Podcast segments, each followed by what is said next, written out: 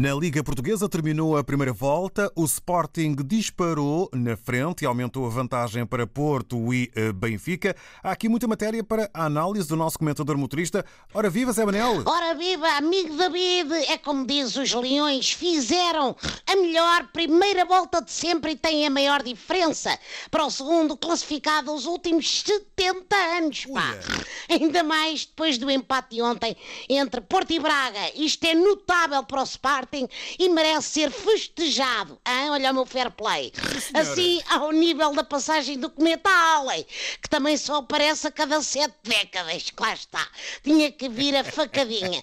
Bom, mas é com desportivismo, atenção, que eu sou o primeiro a reconhecer que o Sporting vai lançado e não há quem o agarre. Parece o Carlos Lopes, quando engatava a quinta e dizia à concorrência, pessoal, vou ali já banho. A gente encontra-se na meta e depois quando voltavam a vê-lo, já ele vinha a sair do duche com a medalha ao pescoço. Bom, Ruben Amorim é um treinador de altíssimo nível e está aí para as curvas do futebol, como eu estou para a condução automóvel em rotundas. E ainda revelou uma faceta de, de refinado humorista, com aquela laracha que não querer dizer que o Sporting é candidato ao título. Pois claro, o Sporting só é o principal candidato a chegar ao fim e em primeiro, ou à frente de todos, ou com mais pontos de toda a gente, olha como quiserem dizer. Desde a última vez que falámos, há uma semana, o teu Benfica perdeu em Alvalade e empatou em casa com o Vitória de Guimarães. Ai, eu lamento dizer que confirmo e não desminto, David. No início da época, eh, enfim, prometeram o exato oposto daquilo que o Glorioso está a fazer agora. Parece que jogar o triplo, afinal, queria dizer perder mais 5 pontos num pescado olhos e o vamos arrasar significava que íamos ficar a 11 pontos do Sporting. E o dar espetáculo, vai saber, era o Benfica a passar a segunda volta na luta com o Braga e Passos de Ferreira pelo acesso ao pódio. Isto tudo custou 100 milhões de aéreos ao Catano. Bom, como foi há poucos meses, ainda deve estar no período de garantia. Pode ser que a coisa funcione assim com mais torradeiras, sabes? E os benfiquistas possam ir à loja queixar-se: Oh amigo, esta equipa está tá escangalhada e tal, e pedir a devolução do dinheiro. Eu sei que a Covid embeiçou-se pelo meu clube e pôs tudo em confinamento. Se calhar, em vez de mais reforços, o presidente Vieira apostava num plano de vacinação. Se precisarem de geleiras para guardar as picas, falem comigo que eu empresto, olha, que se lixe as minis que eu tenho lá dentro. Entretanto, ontem, no jogo inaugural da segunda volta, o Porto teve o resultado na mão, mas acabou por deixar o Braga empatar. Pois foi, mal comparado, parecia a fábula da lebre e da tartaruga entre quatro linhas, David. O Porto apanhou balanço num penalti, chegou ao 2-0 e dominou o Braga quase todo o tempo. Só que depois convenceu-se que tinha o jogo no papo, encostou-se e pumbas, perdeu. O perdeu Corona e deixou o adversário transformar-se em tartaruga ninja e marcar dois golos de rajada. Sérgio Conceição também teve direito à expulsão por acumulação de amarelos à conta de tanto barafustar. Já vai sendo uma constante, não é? Isto de expulsar os técnicos. Não tarda, começam a pedir ao bar para verificar os protestos e ver se era ou não era insulto para cartão. Oi. Bom, e com esta boa, meu amigo David, abraço a todos, saudinha, ânimo e até para a semana. Cuidado, fiquem em casa como desses. É isso mesmo. Já agora a ouvir a RDP África. Ora, o- obrigado. Condução Que é uma segura. alegria. Muito cuidado, Obrigado. proteção e uma boa semana, Zé Manel. Obrigados, amigo David. Sabem, eu há dias apanhei uma discussão na internet entre pessoas com demasiado tempo livre e muita vontade de dizer palavras.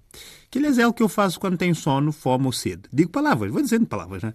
E nesta discussão, ouvintes, debatia-se se o Cerelac come-se com leite ou com água. E eu lá fui acompanhando a coisa, tentando perceber. Logo eu que não gosto de Cerelac, mas gosto de estar a par das questões da humanidade. Das grandes questões. Ovo ou a galinha? Quem veio primeiro? Cerelac, com água ou leite? Pois, ninguém sabe. E havia quem gritasse, água, é com água. E outros gritavam, leite, leite. Já eu gritei apenas, ah! Gritei, porque nem leite nem água, eu não faço ideia, mas eu gritei de entusiasmo por ver tanta gente a discutir o tema. É que o mundo já não está para os que não se interessam, para os alienados. Há que estar atento e escolher um lado, e de preferência um lado certo. E para perceber mais do assunto, decidi pesquisar sobre a coisa. E fui parar a um blog chamado De Mãe para Mãe, em que a dada altura alguém lançou o tema. Vocês fazem, sei lá, com leite ou com água? É que na embalagem diz para não juntar leite, mas eu faço com água e não sei o quê. E alguém respondeu, deves sempre fazer com água. É que já traz leite. E outra pessoa respondeu, eu faço sempre com leite porque fica muito mais forte para os meus bebecas. Bom, uma coisa é certa. À partida, eu considero legítimas as preocupações destas mães. Afinal de contas, mãe é mãe. Mas eu digo-vos, é difícil acompanhar um país que está constantemente a lançar assuntos fraturantes para o debate. É que em Portugal discute-se muitas vezes se o leite vem antes ou depois dos cereais. Se a pizza é com ananás ou sem ananás, com banana ou sem banana, com kiwi ou sem kiwi. Bom, se calhar já fui longe demais, né? Pizza com kiwi é uma imagem demasiado forte até para mim. Mas, por muito que se ache que isto é agradável e que está no primeiro mundo é um falaboró, que é tudo impecável, não é. Isto cansa. Cansa e muito. Porque uma pessoa, quando tem água em casa, luz que não falha e transportes para se movimentar à vontade, faz duas coisas. Adota um cão e trata-o como um humano e perde tempo a discutir coisas destas na internet. É que vocês já pensaram quão confortáveis alguém tem de estar para dar por si a teorizar se os cereais vão primeiro ou se vai primeiro o leite. Caramba! Não há ninguém que diga a esta gente, assim ao ouvido, depois de um abraço forte, daqueles abraços muito fortes que fazem-nos ficar sem ar. Come e cala-te. Não há, pois não, pois não há. Enfim, também não se pode ter tudo nisto do primeiro mundo. É primeiro mundo, é primeiro mundo, mas depois, quando é mesmo preciso coisas importantes, não há. Bom, e outra coisa, eu já percebi que as avós portuguesas, para convencerem os netos a comer, dizem sempre: come, come tudo, porque em África há crianças a pegar fome. Não sei como é que isto ajuda, mas tudo bem. Mas já a minha avó dizia-me como tudo, é que a criança na Europa a pensar se há de colocar primeiro o leite ou os cereais na taça antes de comer. Já viste? É que depois essas crianças crescem, têm ansiedade e ninguém sabe muito bem de onde é que veio. Vem daí. E eu, ponto, pensava, eu não quero isto para mim. Entretanto, cresci, cheguei cá, abro a internet e a discussão é Cerelac com leite ou água? E a minha resposta é come e cala-te. Fica só a faltar o abraço. Bom, da minha parte é tudo. Beijinhos. Até para a semana. Ah, para assim, não dá para saber o que a gente vê nesses dias por causa da pandemia, confinações, whatever. É para os ginásios fechados. Aí vê um tipo, pá, todo cheio, todo corpulento. Tá aí da Eduardo Manjana ali na zona do Runil. Então, na Runil tem um edifício mesmo da Runil, né? Ao oitavo andar, alguém atira uma pedra sobre um senhor que está a voltar do ginásio. Tá, tá, aqueles tipos que vão ao ginásio bem cheinhos, têm mania que. São únicos, né? Quando andam, tem um estilo característico de quem levanta peso. É mais para exibicionismo. Alguém atira a pedra de lá do oitavo andar e a pedra vinha mesmo a 9,8 metros por segundo quadrado. E justamente aqui na cabeça. O tipo até apanhou uma vertigem daquelas. Mas, poxa, tinha que ser a resposta, né? Da cabeça pelo tombo da pedra. Era a vertigem. E ele zangado entrou de grau por de grau a perguntar quem havia tirado a pedra. A primeira casa do, do primeiro flat lá em cima, primeiro andar. Eu fiquei saber que é desta casa que atiraram a pedra que me bateu. É nada, não é aqui, esse é lá em cima. Foi a segunda, ao segundo andar. E bateram a porta, agressivamente. Com licença. Eu quero saber se é desta casa que atiraram a pedra que me bateu. É, não é aqui, ser lá em cima. É, é, voltou a trepar quando chegou ao oitavo andar. Apanhou um tipo oito vezes mais strong que ele, oito vezes mais forte que ele, bem musculado, e mudou de tom. Quando abriu a porta, é, é, desculpe, eu só queria saber se é desta casa que atiraram que é na pedra que me bateu.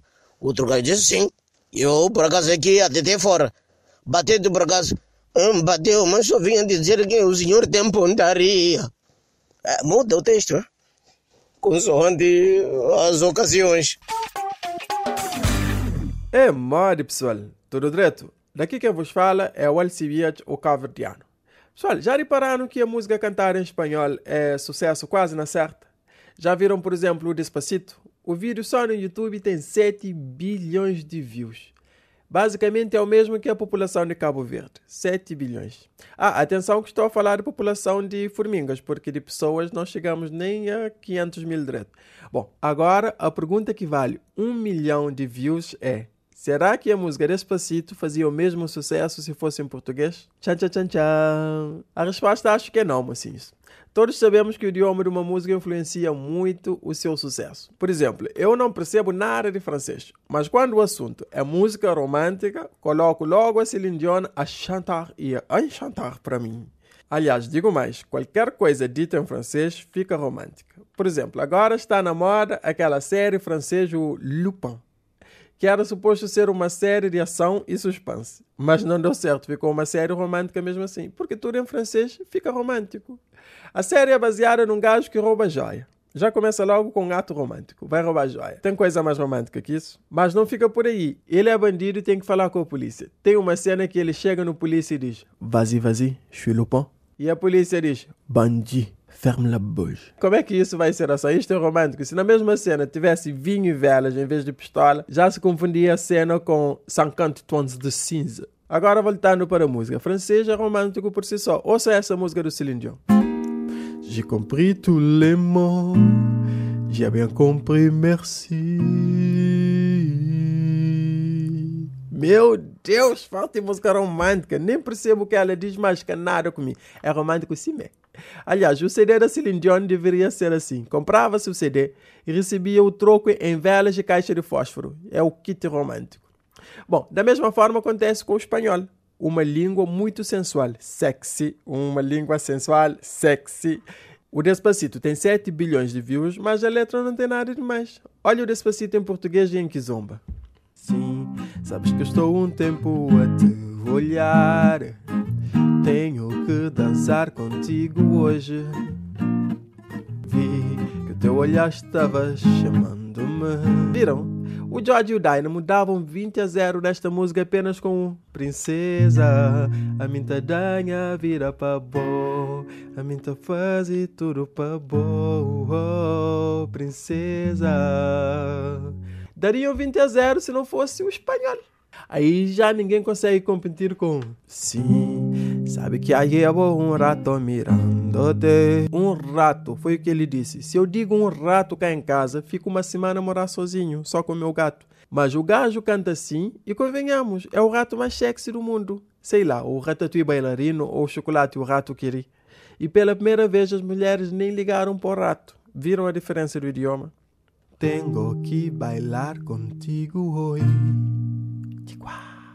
Vi que a tua mirada estava chamando-me.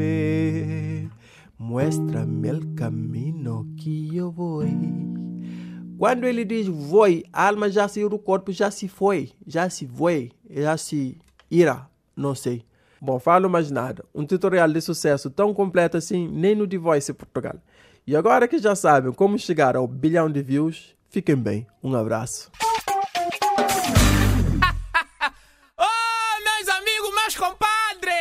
Português, é nós. Está de volta o fofoqueiro de Angola, ou seja, é que é o Azemba. Como vão, meus compadres? Meus compadres de Moçambique, Cabo Verde, Santo Tomé, Ilhas Maurícia, Guiné-Bissau, Portugal, a.k.a. Angola. Pronto, hoje vou falar de namoro e um pouquinho do que acontece nas fases de namoro.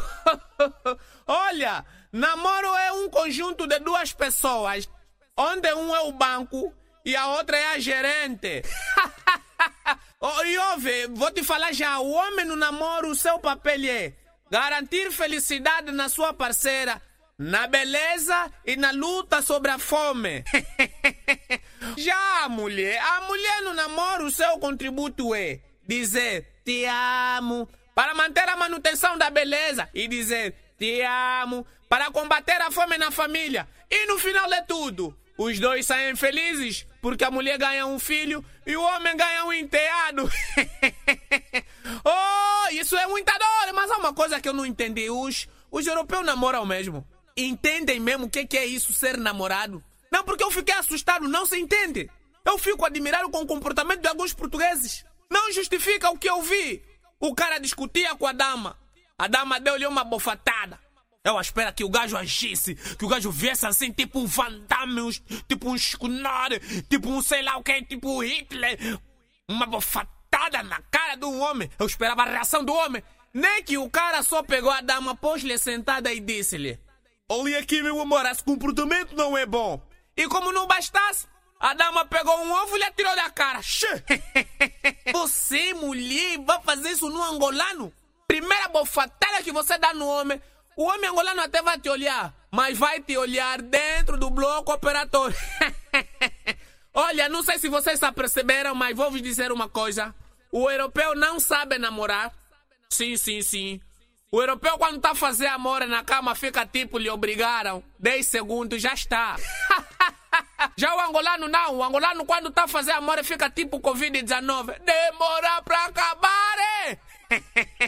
Aqui em Angola, o homem, quando está apaixonado, pode lhe atropelar. Hum, hum, não vai sentir dor. E as mulatas do nosso país, meu irmão, não é preciso você lhe conquistar muito. Manda só umas quatro birras. Já está, garantiu o lar. e no meu país, para você encontrar homem fiel, é tipo ouvir música dos anos 60. Tá fora da moda. e você encontrar uma adolescente virgem em Angola, é tipo procurar emprego. Tá duro encontrar. Basei!